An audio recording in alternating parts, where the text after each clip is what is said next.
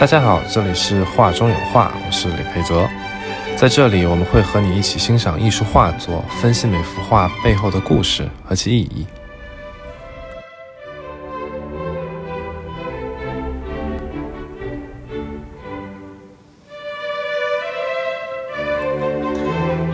今天要给大家介绍一幅新古典主义的代表画作，来自雅克·路易·大卫的《赫拉斯兄弟之事》。大卫出生于法国，1774年正在法国巴黎的艺术学校学习的他，几经尝试，终于获得每年一度法国政府颁发给优秀年轻艺术家的罗马奖，得到了去罗马学习的机会。18世纪的罗马正在经历着一场对古典时期文明的复兴，大量的考古挖掘活动正在欧洲进行着。描绘着这些古迹的图样也得以流传，大量上层社会的年轻人来到这里参观博物馆、教堂、纪念碑，见识刚挖掘出的艺术品，近距离欣赏学习文艺复兴大师们的作品。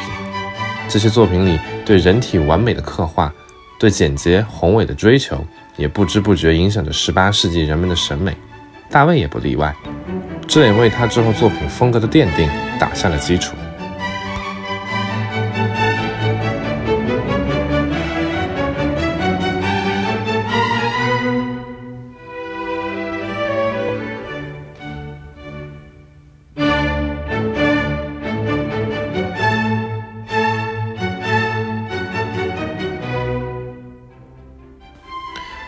这幅画收藏于卢浮宫内，长高分别超过四米和三米，非常震撼。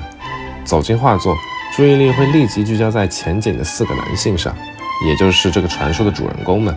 传说是这样的：公元前七世纪，罗马与相邻的城市阿尔巴隆加正处于战争中。为了避免大规模的伤亡，双方决定各派出三名勇士决斗，决斗赢的一方就算是获得战争的胜利。于是就出现了画面上描述的这一幕。画面左侧便是罗马派出的三名勇士，也恰巧是三兄弟赫拉斯兄弟。他们身着战袍，头戴战盔，神情严肃，向手握兵器的父亲行礼，宣誓为国家一决死战。而画面后方，女性人物和小孩沉浸在悲痛之中，这是因为对方派出的三名战士来自古利茨亚家族。这两个家族之间其实有通婚关系，他们中有人是赫拉斯兄弟的妻子，对方勇士的姐妹，还有对方勇士的未婚妻，同时是赫拉斯兄弟的姐妹。所以这场决斗无论结果如何，他们都将失去重要的亲人。故事的结局是这样的：经过艰难的战斗，罗马赢得了决斗的胜利，阿尔巴的国王也遵守诺言，暂时接受罗马的统治。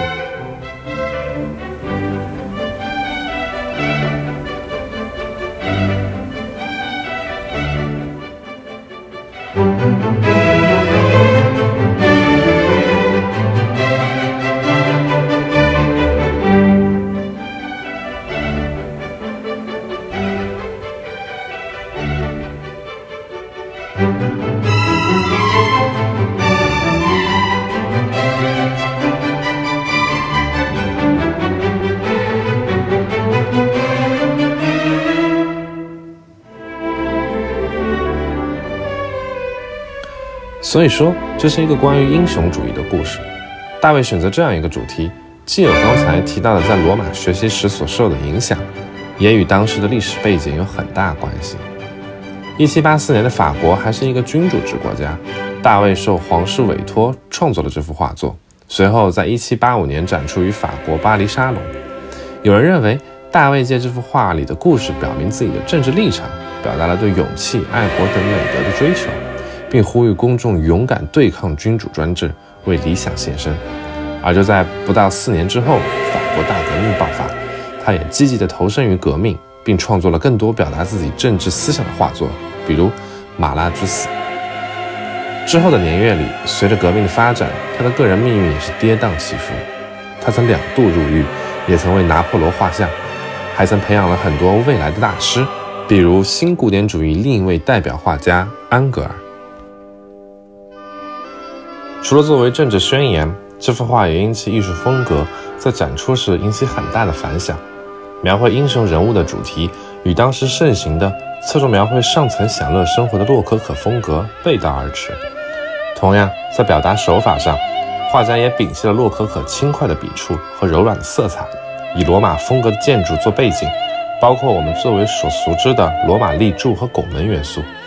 本来出现在初稿里描绘柱子后面的细节，也在最终画作中被很巧妙地利用光线明暗所隐藏住了。让我们环顾四周后，又再次把注意力放在三兄弟身上。光线从左侧进入，明暗对比明显，三兄弟轮廓清晰。我们像是在观看一个立体的舞台上展现的戏剧性时刻。这些技法也是深受古典浮雕作品的启发。而在之后，以大卫为代表的新古典主义画派也得以继续发展，并持续到十九世纪。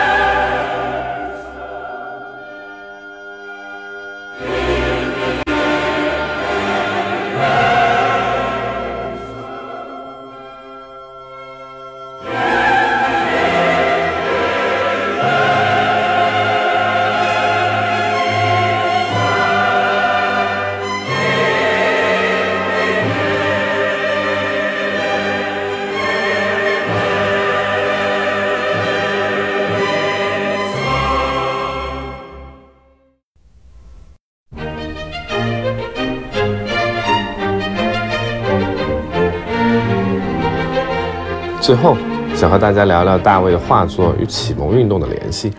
刚才提到的大革命前期，他的政治思想其实是受到了以卢梭为代表的启蒙运动思想价值观的影响。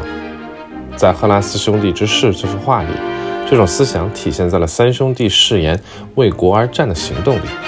画家用直线勾勒他们的形象，他们有挺拔有气势的站姿，与画面另一侧。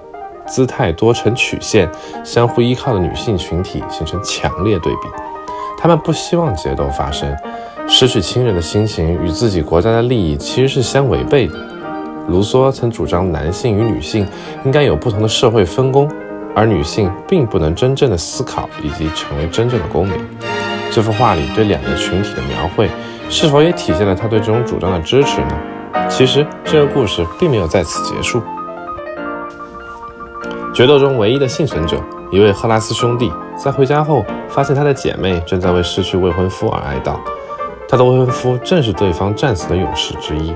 这位罗马战士认为他将个人的情感凌驾于国家利益之上，愤怒之下杀死了他。后来针对这起谋杀是否有正当的理由，又发生了很多争论。有兴趣的朋友可以去了解后面的故事，也分享你们对此的看法。